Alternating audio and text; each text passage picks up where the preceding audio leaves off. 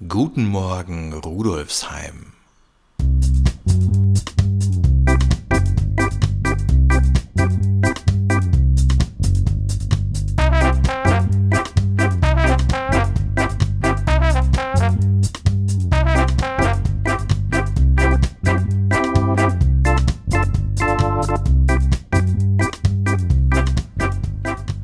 Herzlich willkommen zur 46. Episode von Guten Morgen Rudolfsheim, dem Podcast zum Wochenstart aus der VHS Rudolfsheim 5 Haus.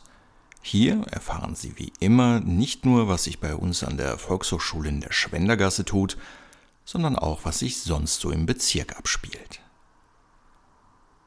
Das Nibelungenviertel ist ursprünglich als Gentrifizierungsprojekt geplant worden wo rund um 1910 die Schmelz langsam verbaut werden sollte. Und zwar in der Form, dass ein bürgerlich-elitärer Keil zwischen die recht proletarischen Bezirke Rudolfsheim und Otterkring geschoben hätte werden sollen, sagt Bezirkshistoriker Thomas Reitmeier im Trailer zum Film 15 Perlen im Nibelungenviertel. Der 23-minütige Kurzfilm von Pablo Leiva und Ursula Winter feiert im Rahmen des Kunstperlenprojekts zwischen dem 28. und 30. Mai Premiere. Die beiden Filmemacher schauen dabei sechs Kulturschaffenden und KünstlerInnen über die Schulter und lassen diese Perlen aus der Kunst- und Kulturwelt kurz zur Sprache kommen. Mit von der Partie sind neben Thomas Reitmeier auch Esther Stocker, Anton Nuri, Ulla Harms, Manfred Rebhandel und Martin Hirsch. Neben dem Film steht auch die Kunst von Ursula Winter im Mittelpunkt der dreitägigen Veranstaltung, die in diesem Rahmen Werke ihrer abstrakten und konzeptuellen Malerei präsentieren wird.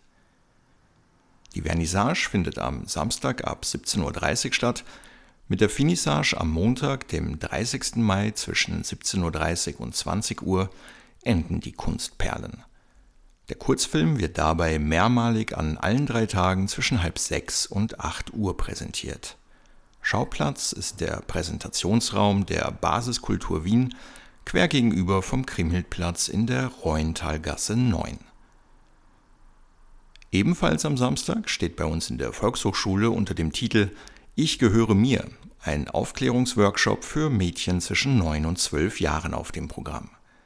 Darin können sich die Mädchen mit ihrer Peergruppe und unter kompetenter Anleitung austauschen, die Referentinnen beantworten einfühlsam und achtsam Fragen und sensibilisieren auch für das Thema Missbrauch. Beginn ist um 10 Uhr.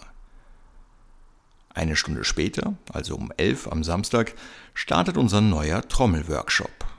Gemeinsames Trommeln wirkt nicht nur harmonisch auf uns ein, es bereitet auch Freude und fördert das ganz persönliche Rhythmusgefühl. Weitere Infos zu unseren Kursen sowie zu unserem Frühjahrsprogramm finden Sie unter vhs.at slash rudolfsheim. Und natürlich halten wir Sie auch in dieser Woche über unsere Kanäle auf Facebook und Instagram auf dem Laufenden.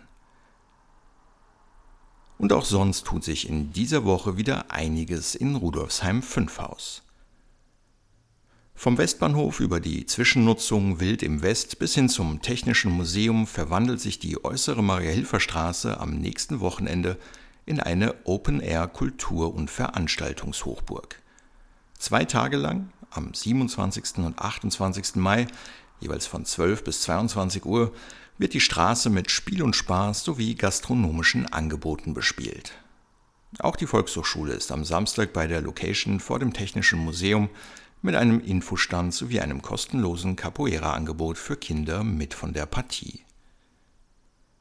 In der Galerie Peter Gaugi in der Goldschlagstraße ist derzeit die Ausstellung Hoch wie nie Imaginary Landscapes and the Creatures Who Live There zu sehen, die Werke von Laila Seyedzadeh und Marlene Bahr zeigt.